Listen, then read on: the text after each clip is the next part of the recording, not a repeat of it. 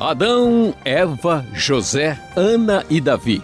Esses nomes são de personagens do Antigo Testamento, a primeira parte da Bíblia escrita antes do nascimento de Jesus. Conversando com Luiz Saião, vamos esclarecer as dúvidas sobre esses homens e mulheres que tiveram o privilégio de ter seus nomes registrados no livro dos livros. Agora vamos falar sobre José, bisneto de Abraão. A pergunta é da Olívia do Acre. José era um filho mimado, professor? E por que que em Gênesis 42 a 45 José resolveu fazer uma brincadeira de mau gosto com seus irmãos, chegando a prender um deles? Bom, André, uh, olhando para a vida uh, de José, uh, no ambiente que vamos encontrar ali no livro de Gênesis, é verdade que José era um filho protegido por Jacó. Né? O que, que a gente vai perceber é que a Bíblia não nos apresenta a história de pessoas que são pessoas ideais, assim, diferentes né, das outras.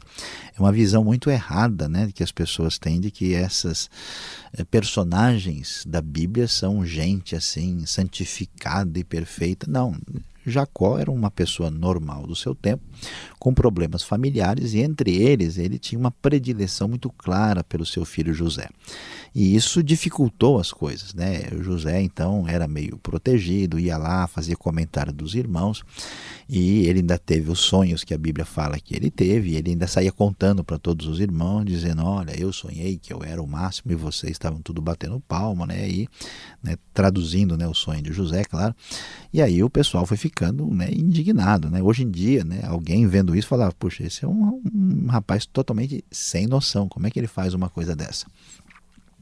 E aí Deus vai trabalhar na vida de José. Né? Apesar dele ter de fato um comportamento de alguém assim, estilo mimado, uh, Deus o coloca em uma circunstância muito difícil, onde ele vai crescer, vai aprender, vai ser treinado na vida, né, pela situação tão desconfortável com os irmãos e tudo que ele passou no Egito, até que depois ele sai né, dessa situação e aí Deus mexe, né, move a história de modo que os seus irmãos vão estar lá. José, vamos dizer assim, faz uh, uma brincadeira na intenção de mexer com os irmãos dele, né, de fazer com que os seus irmãos uh, comecem a pensar e a refletir sobre a sua própria vida. E isso surte efeito, né, porque os irmãos, eh, quando não entendem que estão diante da realidade do, do próprio José, e eles começam, mediante as brincadeiras de José, a repensar, né? Será que não está acontecendo isso por causa daquilo que a gente fez, né?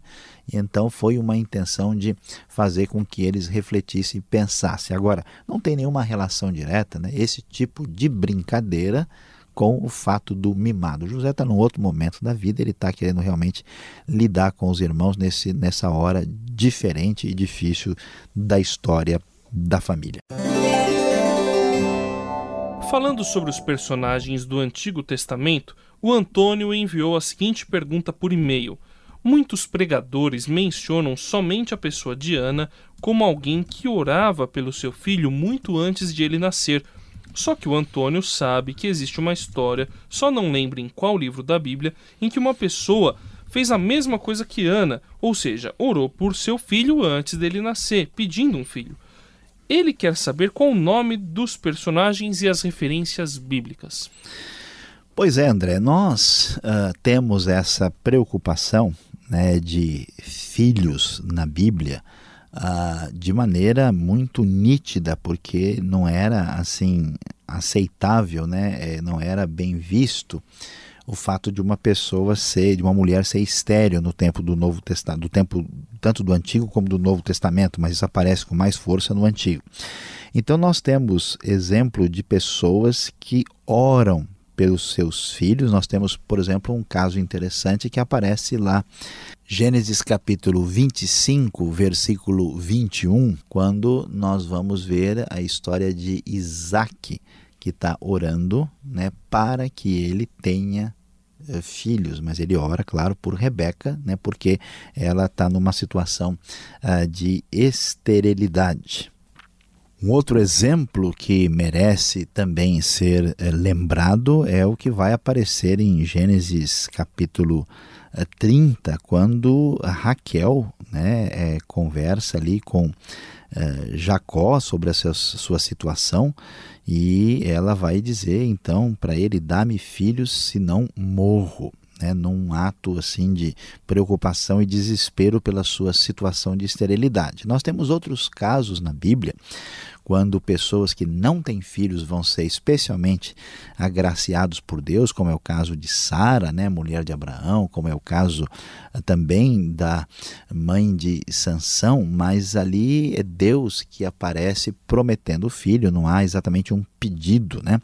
Mas esses dois exemplos aí, tanto de Raquel como a de Rebeca, né, mediante o pedido, a oração do próprio Isaac, são as referências mais assim que nós podemos apresentar parecidas com o caso de Ana. Sansão é um dos personagens mais conhecidos do Antigo Testamento, principalmente pelo fato de ele ter um cabelo grande, uma força sobre-humana e aquele episódio lá com Dalila. O Walter do Mato Grosso leu em número 6 sobre as características de um nazireu e percebeu que se seu cabelo tocasse em um cadáver, ele teria que rapar a cabeça. Só que Sansão foi um grande guerreiro, chegou a matar mil filisteus de uma vez só, e quando rapou a cabeça, perdeu as forças e não rapou a cabeça dessa forma ritualística depois de ter matado todo mundo. Como é que fica isso, professor? Pois é, André, a pergunta aí de fato presta bastante atenção no que acontecia no contexto da vida de Sansão, né? Então, o que que nós vamos descobrir que acontecia. Nós temos de fato o caso do Nazireu. Uh, o Nazireu era uma pessoa especialmente consagrada a Deus, e é verdade, né? ele não cortava uh, o seu cabelo e não podia também uh, beber nada que tivesse origem na videira, nem suco de uva, nem vinho, nem qualquer outra bebida fermentada. Na verdade, qualquer coisa que tivesse relação com as uvas é, era interditado para um nazireu, e a gente deve entender isso como uma espécie de sinal de consagração a Deus, não quer dizer que há realmente nessas coisas alguma realidade muito especial. E Sansão, uh, o que, que acontece? Né? Mesmo que ele venha a, a ser apresentado como uma pessoa que está nessas condições e por isso o seu cabelo não é cortado e ele tem todo esse perfil que o texto apresenta, uh, nós temos duas coisinhas para pensar. Né? O texto de número 6 está falando de uma situação que tem a ver com a questão uh, de impureza que existia na lei, porque a, a fé do Antigo Testamento né, sempre tem a ver com essa questão de celebração da vida. Né? Então a morte ela está relacionada com uma oposição a essa realidade do Deus da vida e também uh, com tudo aquilo que envolve impureza. Então nesse sentido a gente vai descobrir uh, que qualquer que tocasse em algum morto estaria numa situação impura, e o caso do Nazireu também é o caso, e se alguém morresse ali perto dele, fosse uma situação dessa que tinha a ver com uma ideia de contaminação. Esse contexto é diferente, André, daquilo que a gente vai encontrar no caso de uma batalha. Né? Você não tem um indivíduo doente né, que cai em cima de você por causa de alguma enfermidade que destruiu a sua vida. Você tem pessoas saudáveis, né? aliás, bem saudáveis, né? numa situação de batalha, e você atinge essas pessoas naquela guerra e elas saudáveis morrem do seu lado. A situação de contaminação é, é, é muito diferente do que aquilo que vai acontecer em, em Números capítulo 6, de acordo com o que o texto ali apresenta. E além disso, numa batalha ninguém fica né, mexendo no corpo do morto. A pessoa está em plena guerra, batalha ali, ele então ele desfere um golpe e raramente o indivíduo fica ali esperando ou vendo se alguém está morrendo ou vai deixar de morrer, até porque se ele esperar muito tempo olhando, é a vez dele que chega. Né? Então, é difícil a gente equiparar as duas realidades. Mas mesmo que, vamos supor, esse princípio esteja sendo não observado, a gente tem que lembrar que, por mais que Sansão seja uh, um nazireu, um nazireu no tempo dos juízes, né? que era uma época complicada, que cada um fazia o que bem entendia, era uma época assim que a gente não pode imaginar que na, na decorrência da história bíblica as pessoas estavam observando literalmente todos os detalhes que a lei exigia. Então, às vezes, você encontra brechas né, no comportamento da, da vida de diversos personagens da Bíblia, porque ah, por mais que estivessem ah, assim ligados a um determinado tipo de comportamento esperado pela lei, não quer dizer que eles a cumpriam perfeitamente.